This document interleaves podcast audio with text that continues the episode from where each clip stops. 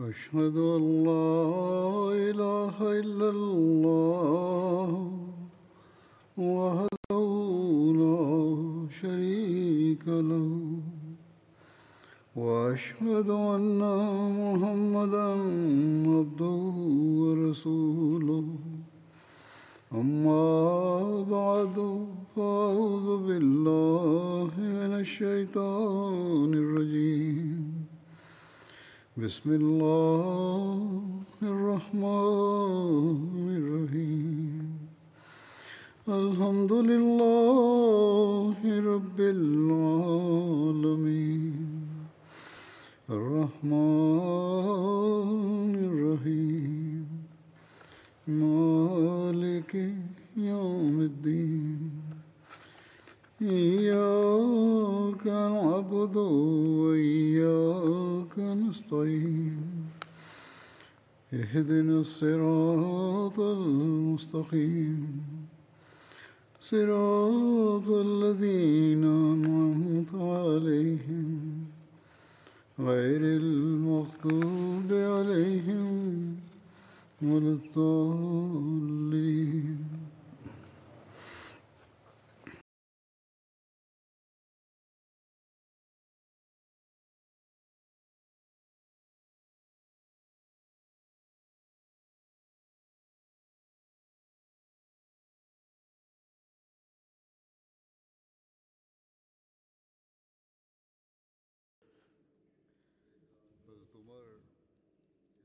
Es geht weiterhin um die Siege in der Ära von Hazrat Umar ta'ala anhu.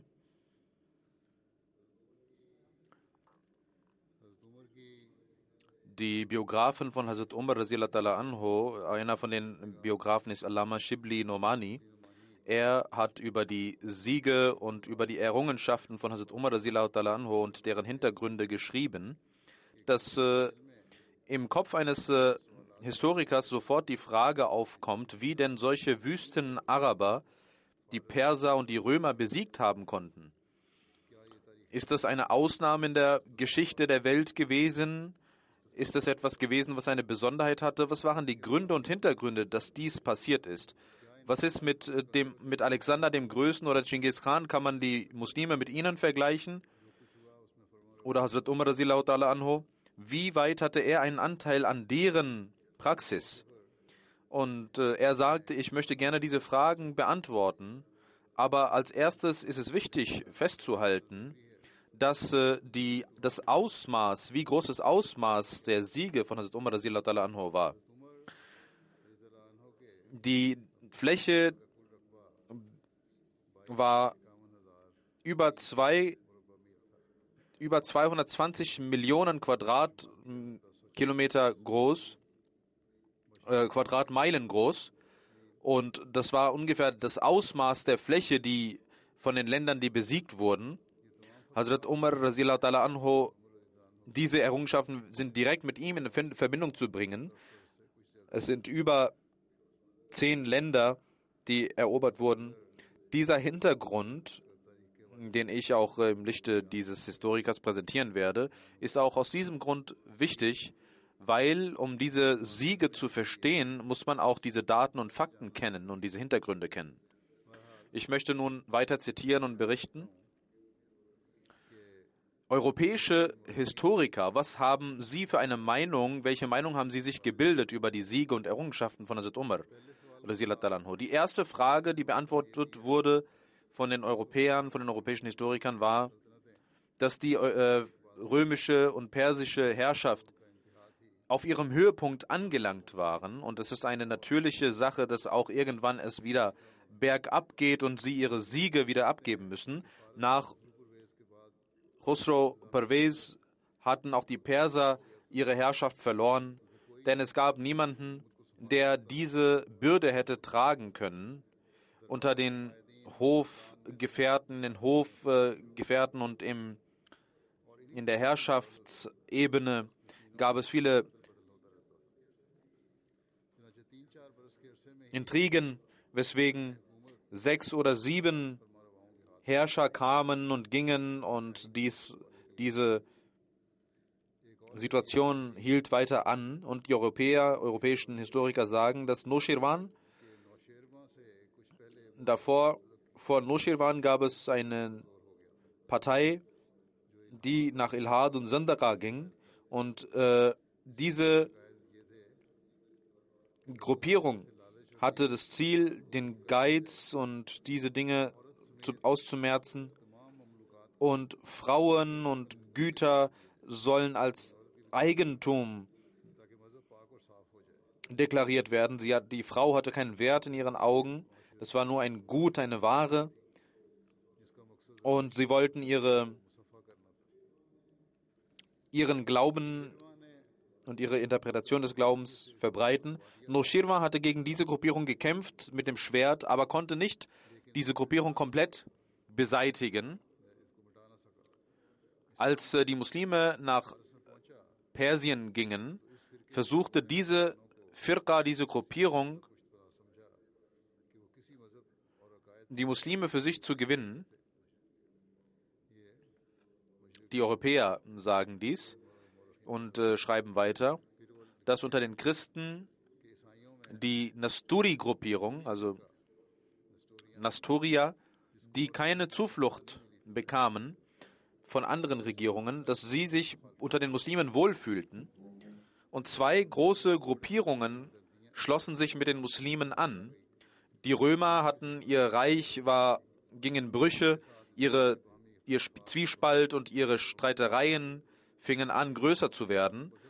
Religion hatte einen großen Einfluss auf die Herrschaft und sie selbst waren sehr schwach geworden. Ihre Herrschaft war sehr schwach geworden, die der Römer. Alama äh, Shibli widerspricht dem, was die Europäer sagen, und er sagt, dass diese Antwort zwar nicht bar jeder Realität ist, aber die es ist eine, nur wegen des Argumentes wegen, was die Europäer hier sagen, ist einfach nur um ihren Standpunkt zu festigen und sie vergessen die zweite Seite der Medaille. Die Römer und Perser hatten nicht ihren Höhepunkt erlangt, aber sie hatten, waren nicht mehr in der Lage, eine große Herrschaft oder einen großen Gegner zu besiegen. Die Römer und die Perser waren Künstler im Krieg. Die Bücher der Griechen, die es auch heute noch gibt, wurden befolgt von den Römern. Ihre Kultur baute auf die Griechen auf. Und sie hatten viele Güter, viel Ware, ihre Wirtschaft blühte. Der Krieg hatte ihnen auch viele Errungenschaften gebracht. Sie hatten ein großes Heer.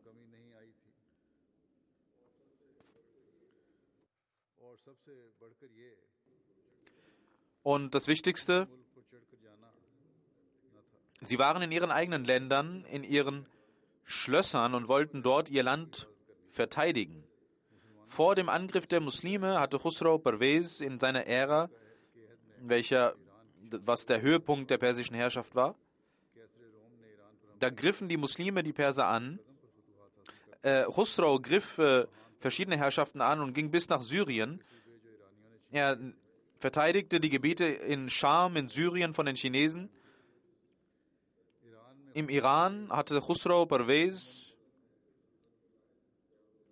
eine majestätische Herrschaft aufgebaut. Nach dem Tod von Khusro Pervez dauerte es nur drei, vier Jahre, bis die Muslime kamen. In einer so kurzen Zeit hätte diese Herrschaft nicht verloren gehen können, beziehungsweise hätte nicht so schwach werden können nach ihrem Höhepunkt. Aber es gab auf jeden Fall Veränderungen. Die Ware, die Güter, die Wirtschaft blühte immer noch, die, das Heer war immer noch vorhanden. Das heißt, das Potenzial war immer noch da unter den Persern. Und als die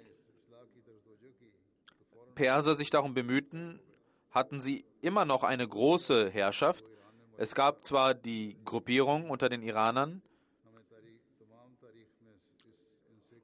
aber es gibt keinen Beweis dafür, dass die Muslime äh, von den Nasturis oder von dieser Gruppierung im Iran Hilfe genommen hätten. Es gibt keinen Beweis dafür.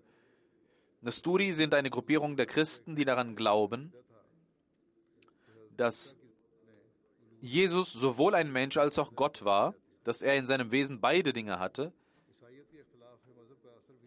Und die Europäer haben darüber wenig berichtet, was diese Gruppierung macht. Schaut auf die Araber.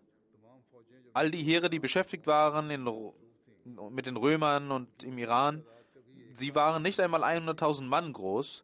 Sie hatten keine große Erfahrung im Kriegen.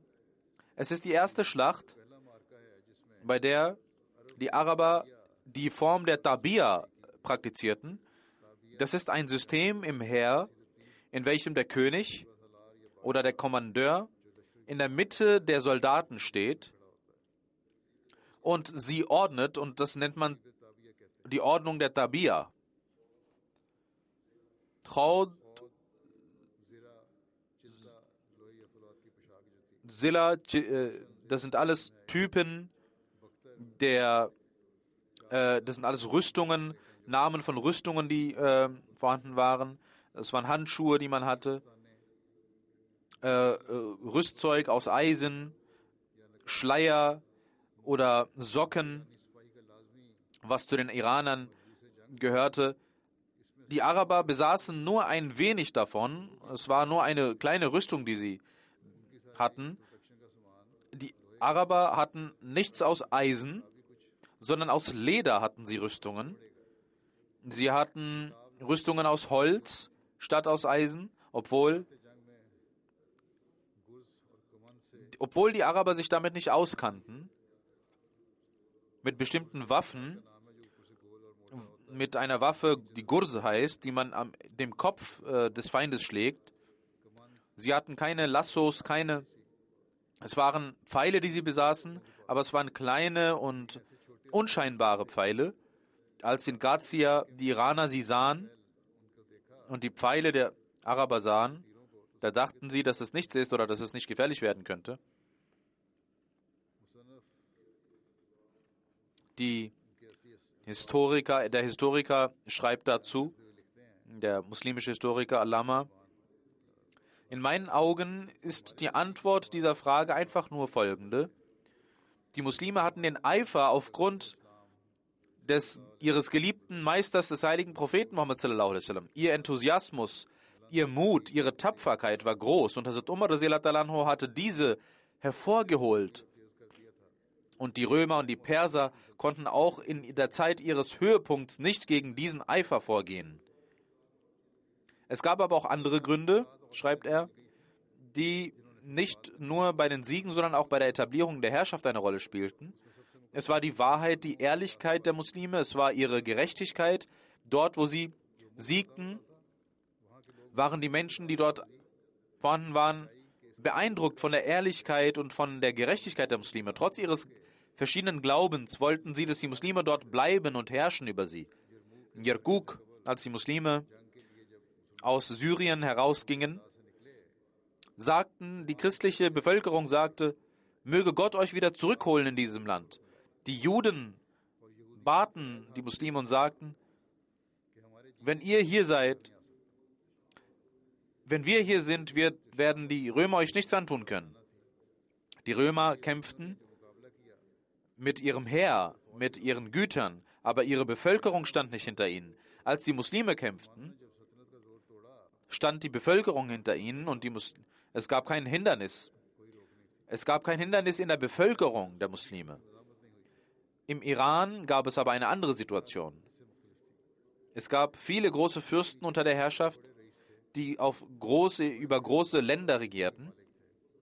Sie kämpften für sich selbst. Sie waren Menschen, die für sich selbst kämpften.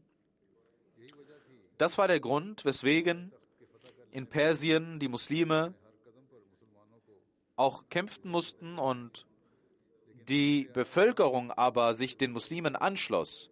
Und nach dem Sieg empfingen sie, die Muslime, Hilfe von der Bevölkerung. Ein weiterer Grund dafür, dass die Muslime siegten, war, dass die Muslime in Syrien und Irak gewannen. Und dort waren viele Araber vorhanden, die dort lebten. In Syrien, in Damaskus, gab es die Kassani-Familie, die regierte. Sie war, stand zwar dem Namen nach unter dem Kaiser, aber es waren Araber. Auch im Irak herrschte eine Familie, die Araber waren. Diese Araber waren zwar Christen und kämpften auch gegen die Muslime, aber letzten Endes waren sie ein Volk. Die großen Fürsten des Irak wurden Muslime und schlossen sich den Muslimen an und halfen ihnen. In Syrien nahm man den Islam an und befreite sich von der Regierung und Herrschaft der Römer. Und er sagt, Hazrat Umar oder die Muslime mit Alexander dem Großen oder Chinggis Khan zu vergleichen, ist falsch. Das waren große Fürsten, sicherlich. Aber wie haben sie gekämpft? Sie haben mit Unrecht, mit Mord gekämpft. Sie haben alle getötet. Jeder weiß, was Chinggis gemacht hat. Alexander der Große kann auch nicht verglichen werden, weil Alexander, als er in Syrien Sur eroberte, kämpften die Muslime, kämpften die Menschen gegen ihn und er sagte, dass alle getötet werden sollen. 1000 Bewohner wurden geschlachtet und ihre Köpfe wurden an der Wand aufgehängt. 30.000 Menschen wurden versklavt. Diejenigen, die sich nicht sich versklaven lassen wollten, wurden getötet. Genauso in Persien, als Istachar, eine Stadt, eine große Stadt von Persien, erobert wurde, wurden alle Männer getötet. Und es gibt viele weitere Unrechtstaten, die Alexander getan hat.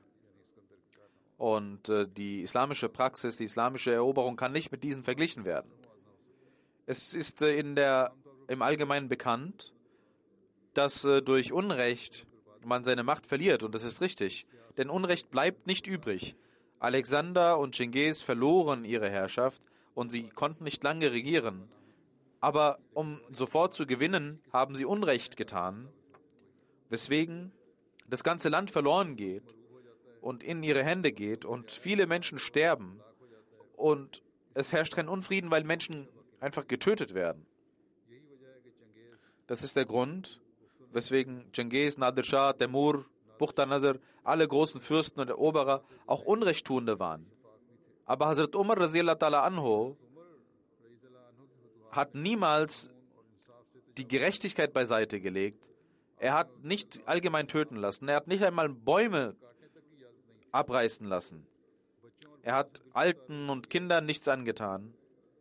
Während, außer während der Schlacht durfte niemand getötet werden. Es war nicht erlaubt, irgendjemanden außerhalb der Schlacht zu töten.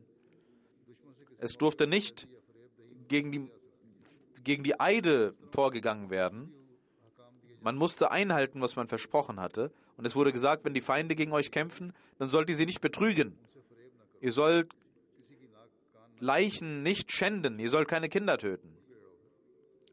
Diejenigen, die rebellisch waren, die einmal gehorchten und dann rebellisch waren, kon man konnte ihnen wieder vergeben, indem man ein Versprechen von ihnen nahm.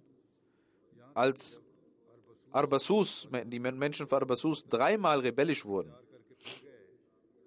das ist äh, in der Grenze, eine Stadt an der Grenze von Syrien, bei Kuchak.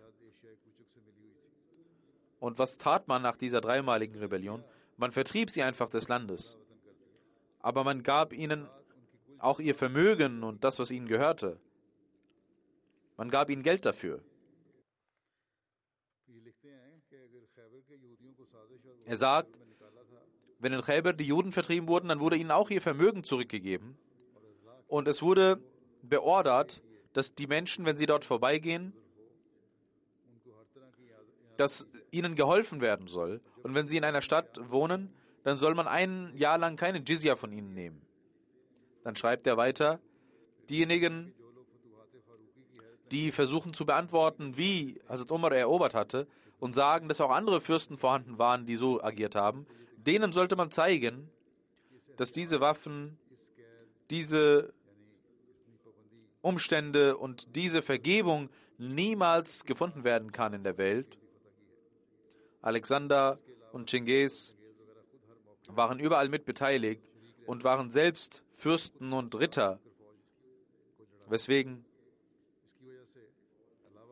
die, das Heer einen großen Fürsten immer vor Augen hatte und die, das Heer immer stark blieb und sie immer ihrem Herrn folgen wollten. Hazrat Umar hingegen, während seiner Ära des Khilafats,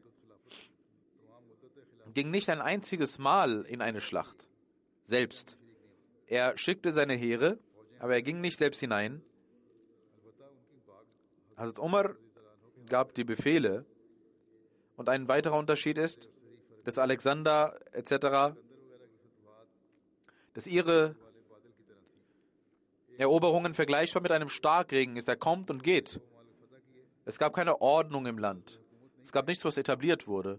Auf der anderen Seite, die Eroberungen von Hazrat Umar waren so regelmäßig und so geordnet, dass bis heute die Muslime dort regieren.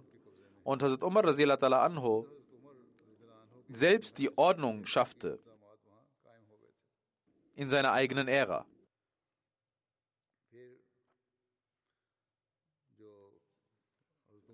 Die Eroberungen von Hazrat Umar anho, darüber schreibt er weiter, dass die letzte Frage auch beantwortet werden kann. Die Allgemeinheit sagt, dass die Siege nicht vom Kalifen beeinflusst waren, sondern aufgrund des Eifers der Muslime passierten.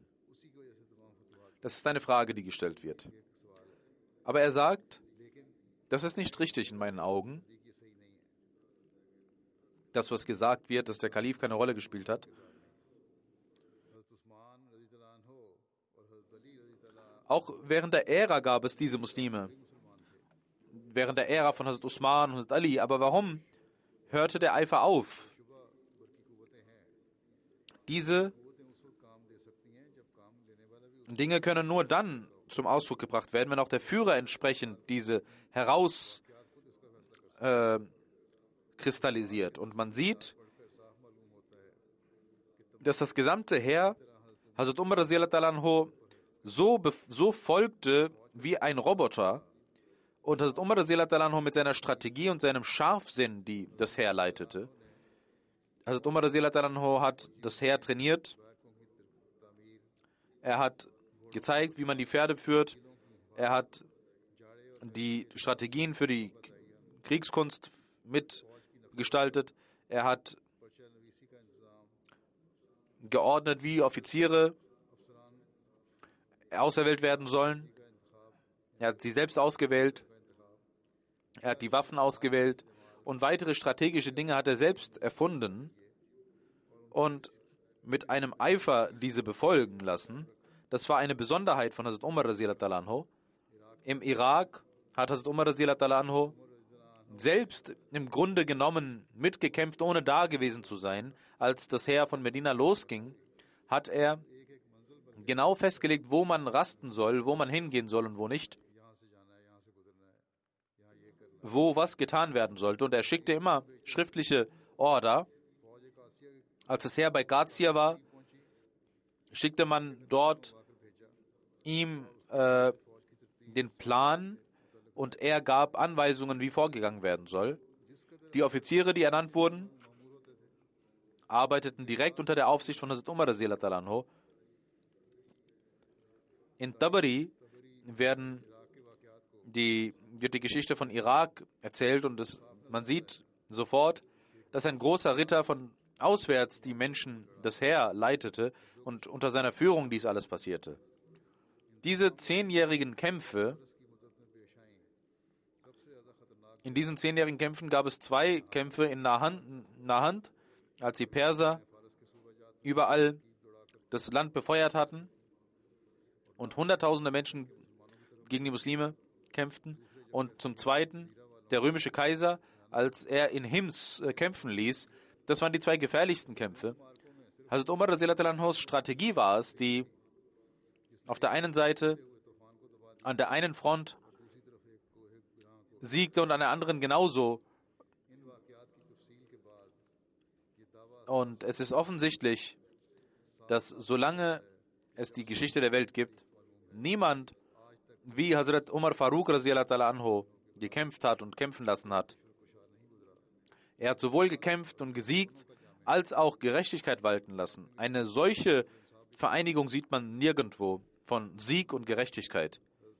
Der heilige Prophet Muhammad sallallahu alaihi wasallam hatte für Umar gebetet und über seinen Märtyrertod gesagt. Er hat gesagt, dass er ein Märtyrer sein würde. Hazrat Abdullah bin Umar sagt, dass einmal der heilige Prophet Hazrat Umar in weißen Kleidern sah und fragte, sind dies neue Kleider oder hast du sie gewaschen? Der Sohn von Hazrat Umar sagt, ich weiß nicht, was Hazrat Umar geantwortet hat. Aber der heilige Prophet sallam, sagte daraufhin, er betete für ihn und sagte, zieh dir neue Kleider an und lebe ein gutes Leben und sterbe den Märtyrertod. Und Ibn Umar sagt, der Sohn von Hazrat Umar sagt, ich glaube, er sagte auch, Allah möge dir Augentrost in dieser und in der nächsten Welt geben. Hazrat Anas bin Malik anhu berichtet, dass der heilige Prophet sallam, Hazrat Abu Bakr, Umar und Hazrat Usman äh, auf einem Berg sich befanden und dieser Berg fing an zu beben. Der heilige Prophet sallam, sagte, O Uhud, hör auf, weißt du nicht, dass ein Prophet, ein Siddiq und zwei Märtyrer auf dich sind? Hazrat Ubay bin Gab überliefert, dass der heilige Prophet sallam, sagte, Gabriel ist zu mir gekommen und hat gesagt, dass die islamische Welt weinen wird aufgrund des Todes von Hazrat Umar anhu. Hazrat Umar hatte eine Sehnsucht nach dem Dschihad und das heißt, dass äh, die Ehefrau des heiligen Propheten Umul Mu'minin, Hazrat Hafsa, überliefert, dass ich meinen Vater sagen hörte, Allahumma rzuqni qatlan fi sabilika ووفاة fi waladi nabiyika. O Allah, lasse mich auf deinem Wege sterben, den Märtyrertod, und lasse mich sterben in der Stadt deines Propheten, sallallahu alaihi wasallam. Ich sagte, wie ist dies möglich? Und Hazrat Umar sagte, Inna Allah yati bi amrihi yasha. Allah weiß, wie er seine Gebote holen wird, wie er will. Hazrat Umar hatte für seinen Märtyrertod gebetet und Hazrat Muslim sagt dazu,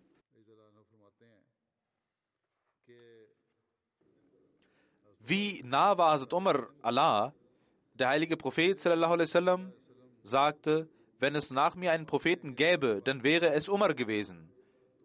Was heißt nach mir? Nach mir heißt direkt nach mir. Das heißt, der heilige Prophet sallam, erachtete ihn als einen Empfänger der Offenbarung des Prophetentums. Wenn es in dieser Ära einen Menschen gäbe, der nicht nur Shahid, sondern ein Prophet gewesen wäre, dann wäre es Umar gewesen. Direkt nach ihm, unmittelbar nach ihm. Jener Umar dessen Opferbereitschaft auch die Europäer verwundert. Und die Europäer sagen, dass es wenige Menschen gibt, die so selbstlos gedient haben. Und sie sagen, dass Umar derjenige ist, der den Islam zum Fortschritt gebracht hat. Dieser Umar betete, O Allah, lasse mich in Medina sterben und lasse mich einen Märtyrertod sterben.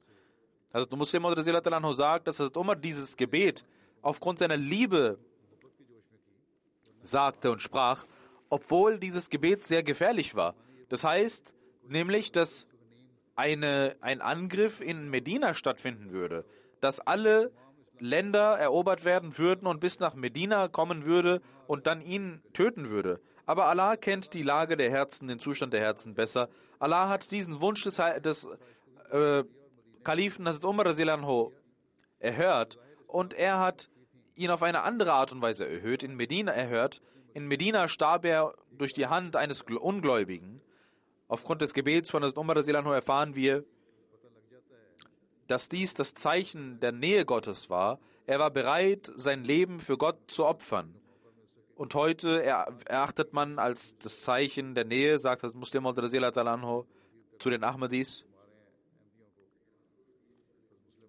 dass die Menschen denken, wenn Allah dem Menschen das Leben rettet, ist er in der Nähe Gottes. Aber hier gab es eine ganz andere Interpretation der Nähe Gottes. Hazrat Umar Silanho erzählt ein, über ein weiteres Gebet. Er sagt, dass es über Hazrat Umar heißt, dass er immer betete, dass ich in Medina sterben möchte und dass ich den Märtyrertod sterben möchte. Schaut, der Tod ist etwas Gefährliches. Selbst die Geliebten verlassen einen. Und es heißt, dass, also Muslim Rasilatranhu sagt, dass eine Frau, dass die Tochter einer Frau todkrank wurde. Eine Geschichte erzählt er, dass die Tochter einer Frau krank wurde und sie betete, Oh Allah, lasse meine Tochter am Leben, lasse mich sterben. Das war die Art der Liebe, die sie zeigte. Eines Nachts passiert es zufällig, dass das Seil der Kuh aufging und die Kuh legte ihren Kopf auf einen Topf und sie bekam diesen Topf nicht mehr ab, dieses Gefäß, und rannte herum mit diesem Topf.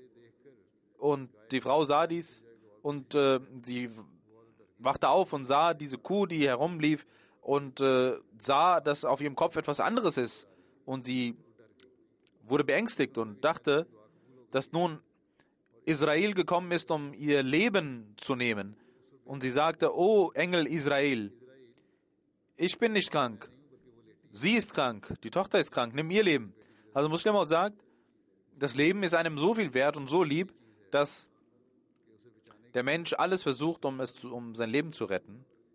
Sie betete erst für ihre Tochter, aber als sie sah, dass eine Gefahr gekommen ist, sagte sie, nein, schau Engel, da ist meine Tochter, nimm, geh dorthin und nimm ihr Leben. Also Muslim sagt, der Mensch versucht alles, um sein Leben zu retten. Er lässt sich behandeln, soweit es ihm möglich ist. Aber die Gefährten liebten es für den heiligen Propheten zu sterben. Hazrat Umar betete, O Allah, lass mich in Medina sterben. Und zwar den Märtyrertod. Also Muslim sagt, ich denke oft darüber nach, wie gefährlich dieses Gebet von Hazrat Umar war, denn es würde bedeuten, dass die Feinde in Medina kämen und äh, Hazrat Umar äh, dort tötet, töten müssten. Aber Allah hat dieses Gebet auf eine andere Art und Weise erhört ein Mensch, der als Muslim galt, wurde, er tötete ihn. Es wird gesagt, dass er ein Ungläubiger war, aber es heißt auch, dass er wohl ein Muslim war oder sich selbst als Muslim bezeichnete. In der Regel heißt es aber, dass er ein Ungläubiger war. Und also Muslim hat einmal gesagt, dass er ein Ungläubiger war und einmal hat er gesagt, dass er sich selbst als Muslim bezeichnete. Das heißt, Muslim hatte auch nicht die Ansicht, dass er ein Muslim war. Also Muslim selbst sagt, einige Menschen sagen, dass er ein Muslim war, andere sagen, dass er nicht war. Er war auf jeden Fall ein Sklave, der durch Gott beauftragt wurde, dieses Gebet von Umar zu erfüllen und er starb den Märtyrertod. In einer Khutbah hat also Muslim dieses Ereignis zitiert und genannt.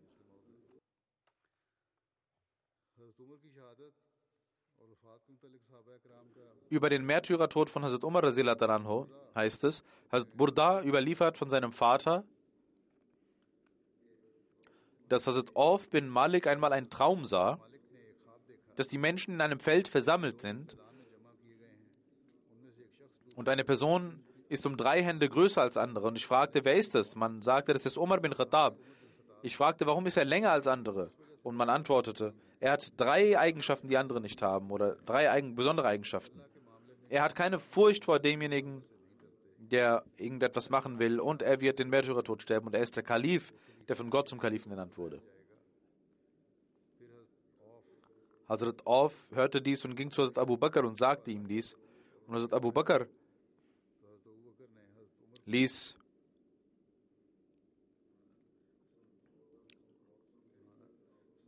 Hazrat Auf äh, äh, erzählte seinen Traum Hazrat Abu Bakr. Hazrat Abu Bakr war Kalif in der Zeit. Und Hazrat Abu Bakr ließ Hazrat Umar rufen und sagt und gab ihm die frohe Botschaft. Und er sagte Auf, erzähl deinen Traum. Der Überlieferer sagt, als man sagte, dass er der Kalif sein wird, sagte Umar, sei ruhig. Und er, war, er schimpfte mit ihm, weil äh, also Abu Bakr noch lebte. Aber als Abu Umar zum Kalifen wurde, ging er nach Syrien und er hielt eine Rede und sagte das, und er sah auf und sagte, komm. Und er ließ ihn zum Pult kommen und sagte, erzähl nun deinen Traum. Und er erzählte seinen Traum und Hazrat Umar antwortete, was das angeht, dass ich nicht mich fürchte auf dem Wege Allahs vor irgendjemandem, so hoffe ich, dass Allah mich zu denen zählen wird. Und was das angeht, dass ich Kalif werden werde, so bin ich nun Kalif geworden. Und ich bete, dass Allah mir die Aufgabe, die er mir gegeben hat, dass er mir die Kraft gibt, diese zu erfüllen. Und was das angeht, dass ich ein Märtyrertod sterben werde, Shahid sein wird, wie werde ich meinen Märtyrertod erhalten? Ich bleibe auf der arabischen Halbinsel und ich kämpfe nicht gegen die Menschen um mir herum, aber Allah wird mir trotzdem den Märtyrertod geben. Er wird diesen hervorbringen, diesen Märtyrertod. Das heißt, es gibt zwar keine Umstände, aber wenn Allah möchte, dann wird er dies tun. Hazrat Anas bin Malik überliefert, dass es Musa Ashari überliefert und sagt, ich sah im Traum, dass ich viele Wege genommen habe und alle Wege sind verschwommen, aber nur ein Weg ist klar und ich gehe auf diesen Weg, bis ich einen Berg erreiche und ich sehe, dass der heilige Prophet dort ist und bei ihm ist Abu Bakr und er ruft Umar zu sich und ich sage Inna lillahi wa inna ilahi raji'un. Ich schwöre bei Allah, Amirul Mu'minin ist verstorben, sagt er. In seinem Traum sah er dies. Hazrat Anas sagt, ich sagte, schreiben Sie nicht Hazrat Umar, wollen Sie nicht Hazrat Umar schreiben? Und er sagte, nein, ich möchte ihm nicht die Botschaft für seinen Tod übergeben. Said bin Abu Bilal überliefert, dass Hazrat Umar bin Khattab eine Rede hielt am Freitag und er lobpreiste Gott und sagte, O Allah, ich habe einen Traum gesehen und ich denke, dass mein Tod naht. Ich habe gesehen, dass ein roter Hahn mich anpickt und ich habe diesen Traum erzählt, Omer erzählt und er hat diesen erklärt und gesagt, dass ein Fremder mich töten wird. Über den Märtyrertod von Umar heißt es, dass Umar wie wurde er angegriffen und wann starb er und wie wurde er begraben. Es gibt verschiedene Überlieferungen. In Tabqat Kubra heißt es, dass er am Mittwoch angegriffen wurde und am Donnerstag verstarb. Hazrat Umar wurde am 26. Soleja verwundet und am 1. Muharram, 24. Jahr nach der Hijra, wurde er begraben. Usman Achnas sagt, dass er am 26. Dhul-Hijjah am Mittwoch verstarb, den Märtyrertod. Abu Mashir sagt, dass er am 27. Dhul-Hijjah starb. In Tariq Tabri und Tariq Asir, äh, außer Tariq Tabri und Exir, sagen die meisten, dass er am 26. Hijri mh, verstarb. An einem Mittwoch. Über den Märtyrertod heißt es in Sahih Bukhari. Amr bin Mamun überliefert. Ich sah Hazrat Umar kurz bevor er angegriffen wurde, einige Tage davor. Er war bei Osman bin Hunayf und sagte,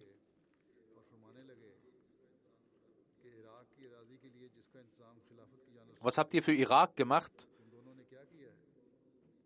Muss ich befürchten, dass ihr dort eine zwanghaft eine Kriegssteuer erlassen habt, die die Menschen nicht tragen können?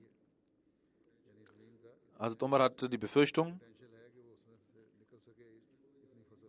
Und man sagte, nein, es wurde nicht Unrecht getan. Also Umar sagte, schaut, habt ihr eine Steuer auf den Boden erlassen, wozu der Boden nicht in der Lage ist? Und sie sagt, nein. Also Umar sagte, wenn ich am Leben bleibe, werde ich die Witwen im Irak so zurücklassen, dass sie keine Befürchtung haben. Der Überlieferer sagt, dass vier Tage später Umar angegriffen wurde und verwundet wurde. Und der Überlieferer sagt, ich stand dort und zwischen mir und ihm war nur Abdullah bin Abbas. Und es war seine Gewohnheit, wenn er zwischen zwei Reihen ging, dass er sagte, macht die Reihen gerade. Dann ging er nach vorne und sagte Allahu Akbar. Er rezitierte die Surah Yusuf oder Surah Nahal im Namaz Fajr im ersten Rakat damit die Menschen sich versammeln würden. Er sagte Allahu Akbar, als ich ihn sagen hörte, jemand hat mich getötet oder ein Hund hat mich angegriffen. Als er ihn angriff, der Angreifer, Dieser Fremde kam mit zwei Messern. Er verwundete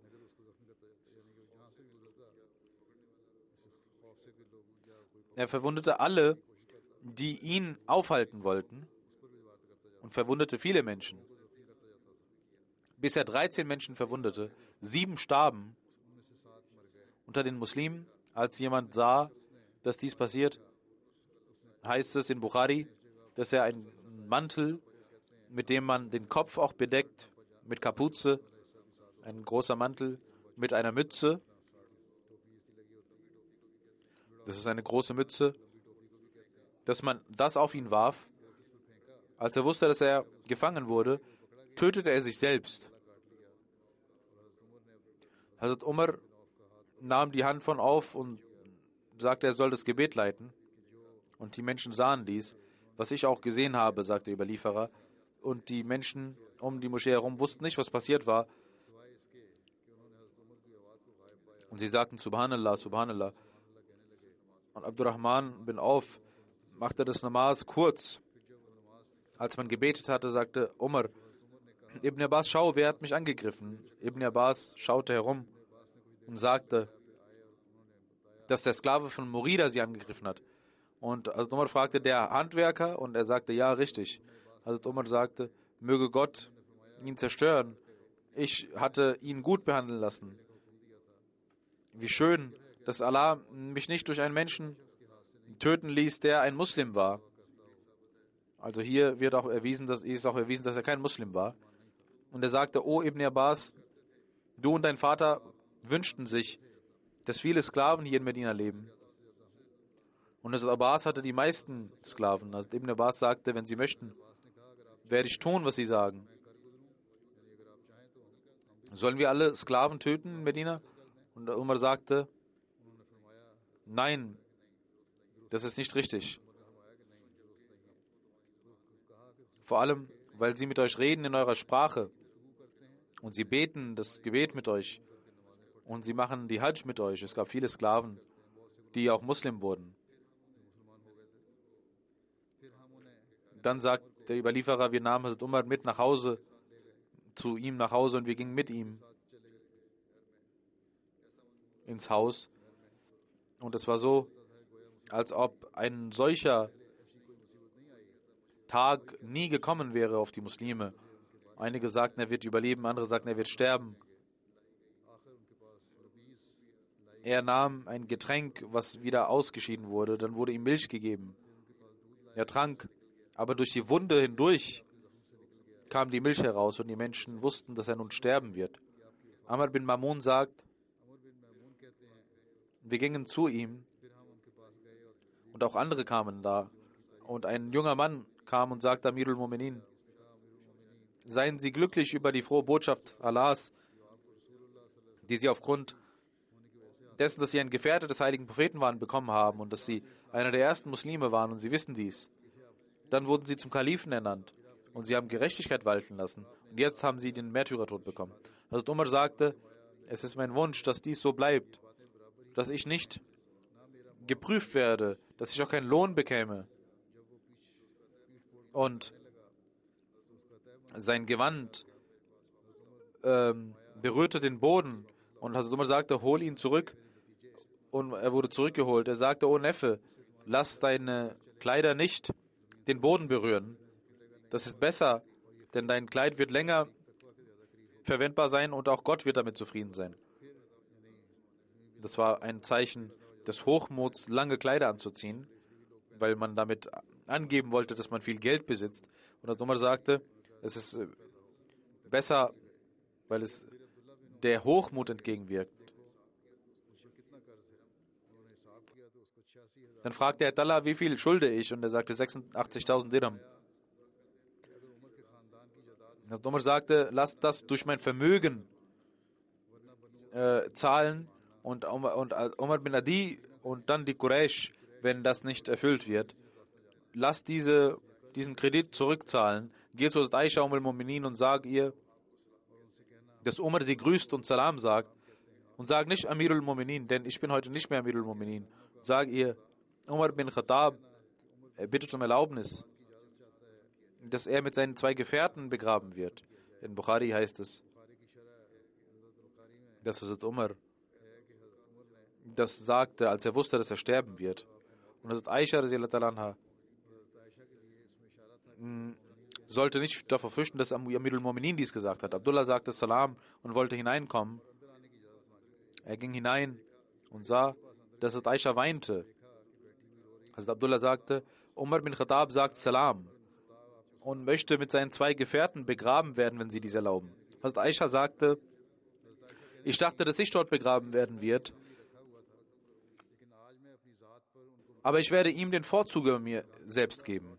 Und er kam zurück und Hazrat wurde gesagt, Abdullah ist zurückgekommen und ein Mensch, er sagte, stützt mich auf und er stützte sich auf und er sagte, welche Nachricht hast du gebracht? Abdullah sagte, Amirul Mu'minin, das, was sie gewünscht haben. Hazrat Aisha hat ihnen erlaubt, dort begraben zu werden. Er sagte, Alhamdulillah, was möchte ich mehr? Das war meine größte Sorge. Wenn ich sterbe, dann nehmt mich mit und sagt wieder Salam und sagt, dass Umar bin Khattab um Erlaubnis bittet. Wenn, er, wenn sie mir erlaubt, dann begrabt mich neben dem heiligen Propheten. Wenn nicht, dann begrabt mich in den Friedhof der Muslime. Dann kam Hazrat Amir Umm al-Mu'minin und auch andere Frauen. Wir sahen sie und gingen weg. Sie ging zu ihm hinein und weinte, als einige Männer hineinkommen wollten. Ging sie hinein und wir hörten, dass sie weinte. Die Menschen sagten, Amir al-Mu'minin, geben Sie uns ein Erbe, sagen Sie, geben Sie uns ein Testament. Und das Umar sagte, ich sehe nur die folgenden Menschen für Khilafat, die, die gebührend ein Kalif sein können dass der heilige Prophet mit ihnen zufrieden war. Er nannte Ali, Usman, Zubair, also Talha, Saad und also Abdurrahman bin Auf und sagte, Abdullah bin Umar wird mit euch sein, aber er wird nicht ein Recht auf das Khalifenamt haben, also der Sohn von Hazrat Umar. Wenn Saad der Kalif ist, soll er Kalif sein. Sonst derjenige, der Amir wird, soll Saad um Hilfe bitten. Ich hatte ihn nicht suspendiert, weil er es nicht tun kann, noch weil er Unrecht getan hat. Ich sage dem Kalifen, der nach mir kommen wird, dass er die Muhajirin ihre Rechte anerkennen soll und sie respektieren soll, die diejenigen, die in Medina waren, die Ansar ebenso, die die ersten Muslime waren, diejenigen, die Gutes tun, denen soll dies vergolten werden, angenommen werden. Und wer von ihnen etwas Falsches tut, dem soll vergeben werden. Und ich sage, dass ihr dem nächsten Kalifen, dass er die Bewohner der Stadt gut behandeln soll, denn er ist der Hüter des Islams. Und er ist derjenige, durch den die Feinde Angst haben. Es soll nur genommen werden, was nötig ist. Und ich sage, dass ihr die Beduinen gut behandeln soll. Der Kalif, der nächste Kalif, soll auch die Beduinen gut behandeln, denn sie sind die wahren Araber, sind die Wurzel der Araber. Ihr sollt nur das nehmen, was wichtig ist und sollt den Bedürftigen zurückgeben, was ihnen gehört. Und ich sage in meinem Testament, dass er Gott und dem Propheten folgen soll. Er soll die Gebote Gottes des Propheten befolgen und sie beschützen und dafür kämpfen und soll nicht mehr Last auf die Menschen tragen, äh, übertragen, wie sie tragen können. Dann verstarb er und wir fingen an, zu Fuß zu laufen. Und Abdullah bin Umar sagte zu Aisha Assalamu alaikum und sagte, Umar bin Khattab bittet um Erlaubnis und sie sagte, hol ihn hinein. Er wurde hineingeholt. Und dort mit seinen beiden Gefährten wurde sein Leichnam gelegt, also dem heiligen Propheten unter Abu Bakr. Und dann hat, hat die Männer, die Umar ausgewählt hatte, kamen hinein, damit man den Kalifen wählen können, konnte. Und dann wurde äh, der Kalif gewählt. Darüber wird es inshallah das nächste Mal weitergehen und ich werde weiter berichten. Heute findet auch die Jalsa Salana in Deutschland statt und beginnt heute. Möge Allah diese segensreich machen lassen. Möge Allah den deutschen Ahmadis die Kraft geben, davon zu profitieren. Das ist eine zweitägige Jalsa Salana. Morgen Abend werde ich auch äh, in der Abschlussansprache sprechen und werde zu der Jalsa sprechen. Und das wird äh, durch MTA übertragen werden. Um 15.30 Uhr englischer Zeit. Die Jalsa Salana, die in Deutschland seit heute stattfindet, äh, wird für die deutschen Ahmadis auch per Livestream gesendet. Die deutschen Ahmadis können diese, dieser folgen und sie sollten versuchen, davon zu profitieren. Nach dem Gebet werde ich zwei Janaza Raib verrichten. Auch das werde ich kurz erwähnen. Das erste Janaza ist von Kamruddin Sahib, Murabi Silsila, Indonesien. Er ist in den letzten Tagen verstorben, im Alter von 65 Jahren in Alillahi wa Ilahi Rajiun. 1972 hat er im Alter von 15 Jahren ein Bad gemacht und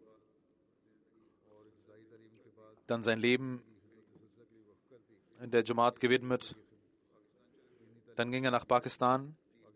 Am 30. Juni 1986 machte er seinen Shahid-Abschluss und im Juli 1986 wurde er als Mobali reingesetzt. Er konnte mit einer schönen Stimme den Heiligen Koran rezitieren, war ein sehr eifriger Khadim der Jamaat. Er hat 35 Jahre lang gedient. Seine Ehefrau sagt, dass er immer zu sagen pflegte, du bist nicht nur die Frau eines Murabbis, sondern du solltest auch versuchen, der Jamaat zu dienen.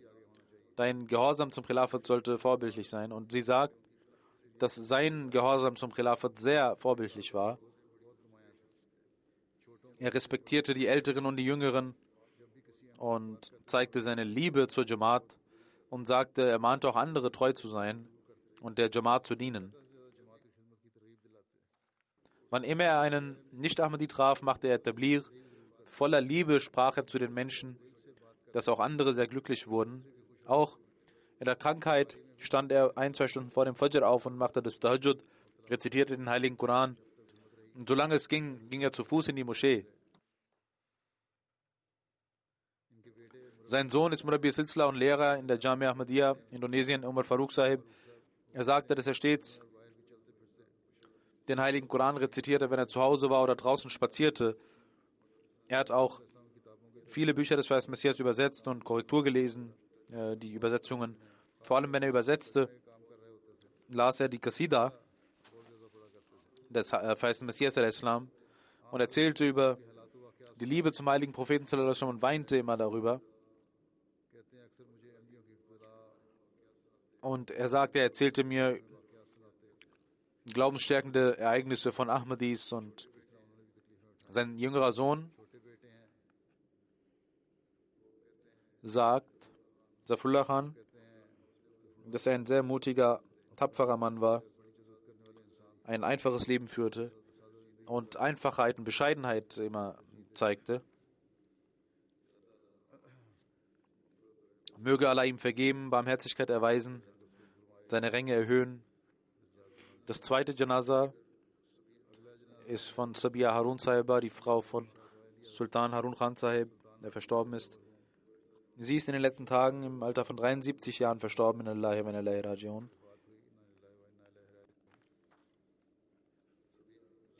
Sabia Harun Sahiba,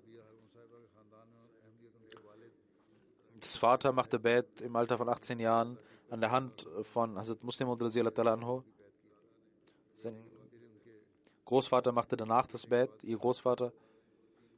Allah hat ihr drei Söhne, drei Töchter gegeben.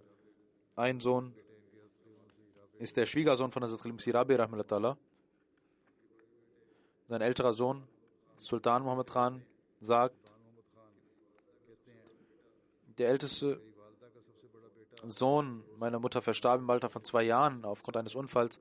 Hazrat Sisales sagte beim Janaza, möge Allah dir, Allah wird dir schön, einen schönen Sohn geben, der ein langes Leben führen wird.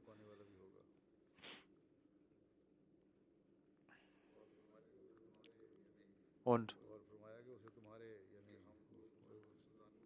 sagte zu Sultan, ich sehe, dass er jung mit dir sein wird und mit dir stehen wird.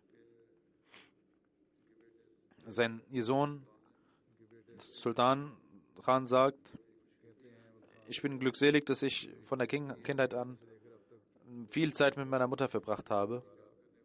Sie war eine liebevolle Frau, die und Mutter, die immer vergab und nie Schlechtes sprach über jemanden.